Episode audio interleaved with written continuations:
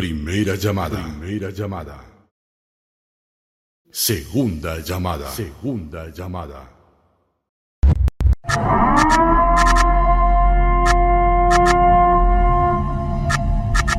Tercera llamada. Tercera llamada. 10, 9, 8, 7, 6, 5, 4, 3, 2, 1. Comenzamos.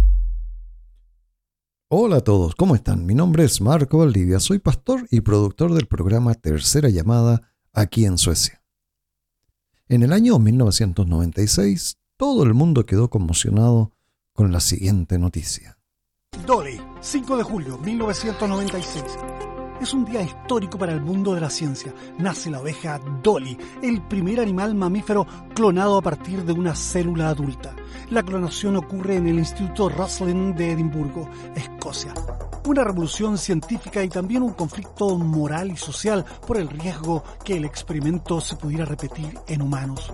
Dolly fue el producto de la unión de una célula extraída de la ubre de una oveja con óvulo. El cigoto resultante fue inseminado en otra oveja. Hubo 277 intentos previos y Dolly fue finalmente la única clonada. El ser humano tenía la posibilidad de crear vida crear un clon de algo vivo. En este caso fue una oveja, la oveja Dolly, que fue creada en un laboratorio por científicos, los cuales no necesitaron de una madre ni de un padre, sino que fueron los científicos los que pudieron crear este ser, un ser hecho en laboratorio, un ser hecho a la medida del hombre, un ser diseñado por el hombre y creado por el hombre. Y entonces esto nos deja la, la, interrogante. Muchos se plantearon la interrogante de ¿dónde está Dios? ¿Necesitamos a Dios?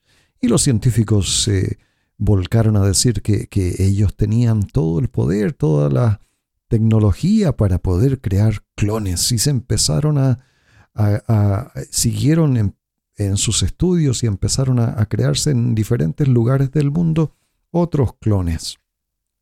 En el día de hoy usted puede clonar, se pueden clonar animales, si es que ha muerto un animal, usted tiene el dinero y sí puede clonar un animal, porque la ciencia va aumentando y esto que ocurrió allá en el 1996 ahora es algo que se puede realizar bastante, eh, en bastantes lugares, en diferentes partes. Ya no se necesita esa tecnología de punta que existió en el 1996, sino que ahora eso ya se ha copiado y recopiado y ahora en muchos diferentes lugares pues existen estos centros de clonación de animales. En China están los centros de clonación de, mascotas donde cualquier persona que quiere clonar su mascota puede llevarla ahí. Se dice que en, en la noticia de 1996 dice que una mujer se acercó a este, a este centro una, allá en, en, Inglaterra a preguntarle si es, que ella, si es que podían hacer una clonación de ella. Y entonces nos preguntamos nosotros cómo, cómo piensa la gente, qué, qué, se, qué se siente, qué, qué piensan aquellos que, que están haciendo esto. ¿Creen que pueden clonar un ser humano también? Hay muchas personas que así lo creen, muchas personas que, que creen que sí se puede clonar un ser humano, un ser humano con todo su ser, ¿O es que solamente pueden clonar el cuerpo? Esa es una pregunta muy difícil de responder para los científicos. Los científicos dicen que sí, que la tecnología existe, que pueden hacerlo y que nosotros somos solamente carne, solamente somos carne, un animal más entre todos los animales. Y como se pueden clonar los animales, pues sí, el hombre también se podría clonar, dicen los científicos. Y avanzando en el tiempo, ahora, ahora estamos en el 2023, esto ocurrió en 1996. Ahora, en estos, en estos días, en estos, en estos días en que estamos viviendo, la tecnología ha avanzado a pasos agigantados, e increíblemente ha avanzado. Demasiado, mi queridos eh, amigos. Ahora en, 1900, en 2023 hemos vuelto a recibir una noticia impactante. una noticia impactante que quiero poner para que usted escuche.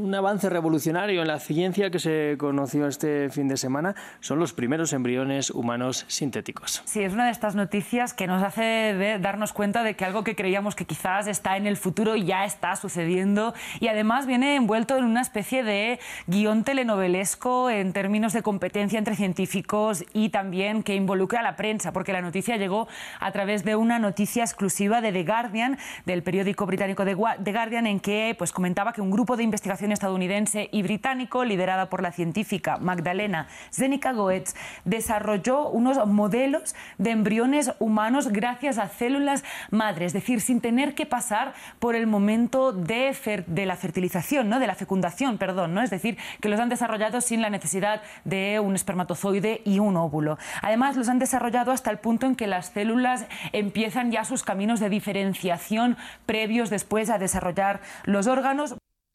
humanos sintéticos. Los primeros embriones de humanos sintéticos creados por el hombre, sin la necesidad de un óvulo, sin la necesidad de los espermatozoides, no, son creados sintéticamente en un laboratorio.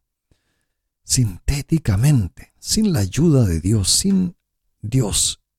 Dios ha sido echado fuera de los laboratorios. En Inglaterra ha ocurrido, eh, eh, en Estados Unidos ha ocurrido esto. En primeros embriones de humanos sintéticos. ¿Se imagina usted esta noticia? ¿Entiende usted lo que están pensando, lo que quieren? ¿Para dónde van con esto? ¿Qué, qué quiere el ser humano? ¿Qué quieren los científicos? ¿Hacia dónde van con todo esto? Y como si esto fuera poco, como si esto fuera poco, ahora hay otra noticia otra noticia que en Inglaterra se ha pedido permiso, unos científicos han pedido permiso para, para, crear, para crear la primera fábrica de seres humanos a escala industrial. Una fábrica, dicen ellos, capaz de crear 30.000 bebés al año. Su nombre, Ectolife. ¿Ha escuchado de esto? ¿No? Ectolife una fábrica de bebés con 30.000 bebés al año que se podrían crear en esta fábrica en Inglaterra. El concepto es el siguiente, no se necesita el hombre, no se, no se necesita la mamá, no se necesita el padre, eh, no se necesita nada, sino que ellos crean estos, estos seres, estos seres, digo yo, no estos, estos humanos, sino que crean estos seres en una fábrica para crear bebés. Ectolife en Inglaterra han pedido permiso al gobierno para poder crear esta primera fábrica de bebés. Y todo esto nos lleva a preguntarme yo y preguntarnos, tal vez usted también se pregunta, ¿hacia dónde va el ser humano? ¿Qué es lo que pretende el ser humano? ¿Qué quiere el ser humano con todo esto, esta forma de actuar, esto que está haciendo? ¿Para dónde vamos? En primer lugar, el hombre el ser humano quiere tomar el lugar de Dios. El hombre quiere ser Dios, el, hombre quiere crear, crear como lo hace Dios. Es Dios quien da la vida, es Dios quien da la vida a las personas, pero esto es el transhumanismo. Es decir, vivir más allá de los límites, establecidos por Dios. El transhumanismo nos dice que pongamos nuestra fe, nuestra esperanza en la tecnología en la tecnología, porque es la tecnología la que nos va a liberar. Eh, esto es algo increíble, esto es algo terrible. El transhumanismo, los científicos ateos quieren enseñarle a la gente a vivir más allá de los límites establecidos por Dios. Los límites que dio Dios. En la Biblia, en la Biblia hay dos libros proféticos importantísimos. En el Antiguo Testamento tenemos, tenemos a Daniel y en el Nuevo Testamento tenemos a Apocalipsis. Si usted nunca ha leído la Biblia, pues la Biblia se divide en dos grandes eh, partes. El Antiguo Testamento, donde están escritos la vida del el pueblo de Israel, el sufrimiento del pueblo de Israel, de a dónde es elegido el pueblo de Israel. También habla de la creación de la tierra y habla de muchas otras cosas, pero ahí en el Antiguo Testamento hay un libro, un libro profético, increíblemente profético, es el libro de Daniel. Y en el Nuevo Testamento está el Apocalipsis. Y Daniel, Daniel, al igual que Apocalipsis, nos hablan de los últimos días. Daniel nos habla también de que en los últimos días la ciencia, la ciencia va a estar aumentando. Si usted tiene una Biblia, yo le insto a que la busque, que, la lea y, leamos juntos Daniel capítulo 12, versículo 4. Daniel capítulo 12, versículo 4. Dice así, pero tú, Daniel, mantén estas palabras en secreto y sella el libro hasta el tiempo del fin. Muchos correrán de un lado para otro y la ciencia irá en aumento. El libro de Daniel fue escrito más o menos 606 años antes de Jesucristo, antes de que Jesús viniera. El año en que Jesús viene es el año cero y estamos en el 2023, hace 2023 años. Pero Daniel fue escrito 606 años antes de Jesús, así que Daniel, esto que está escrito aquí, que recibió de parte de Dios, fue escrito más o menos 2629 años atrás. Y Dios le dijo, tú Daniel, mantén estas palabras en secreto y sella este libro hasta el tiempo del fin. ¿Por qué? Porque en el tiempo del fin muchos van a correr de un lado para otro y la ciencia irá en aumento. Y eso es lo que estamos viendo ahora, mi querido escucha, mi querido oyente. Eh, la ciencia está aumentando a pasos agigantados, la ciencia va aumentando y va, va, va, va, con, va aumentando con todas estas cosas, llevando todo esto al ser humano a que ponga su confianza, ponga su fe en la ciencia. ¿Por qué? Porque la ciencia lo puede salvar, dicen los científicos, la ciencia lo puede recuperar, la ciencia le puede dar salud y hacerlo vivir más y más y más. Sin embargo, le decía yo que hay dos libros, el Antiguo Testamento Daniel, el libro profético este, y en el Nuevo Testamento el libro profético por excelencia Apocalipsis. Y en el libro de Apocalipsis capítulo 1 versículo 3 podemos leer, Bienaventurado el que lee y los que oyen las palabras de esta profecía y observan lo que en ella está escrito porque el tiempo está cerca. Apocalipsis nos dice que tenemos que leerlo ya. Apocalipsis nos dice que son bienaventurados los que leen este libro, los que están leyendo e indagando sobre los tiempos del fin, porque el tiempo ya está cerca.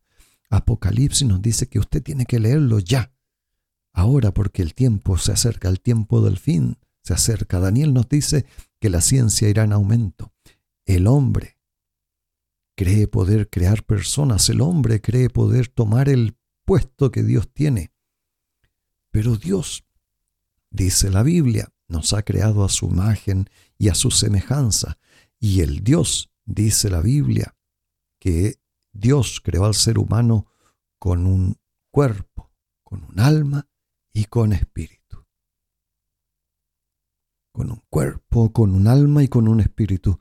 Tal vez el cuerpo lo pueden clonar, tal vez el cuerpo lo pueden hacer en los laboratorios, pero el alma y el espíritu, ¿dónde queda? ¿Dónde queda las enseñanzas de la Biblia? ¿Dónde queda esto que Dios nos ha dicho? Hemos sido creados a la imagen y semejanza de Dios y hemos sido creados en cuerpo, alma y espíritu.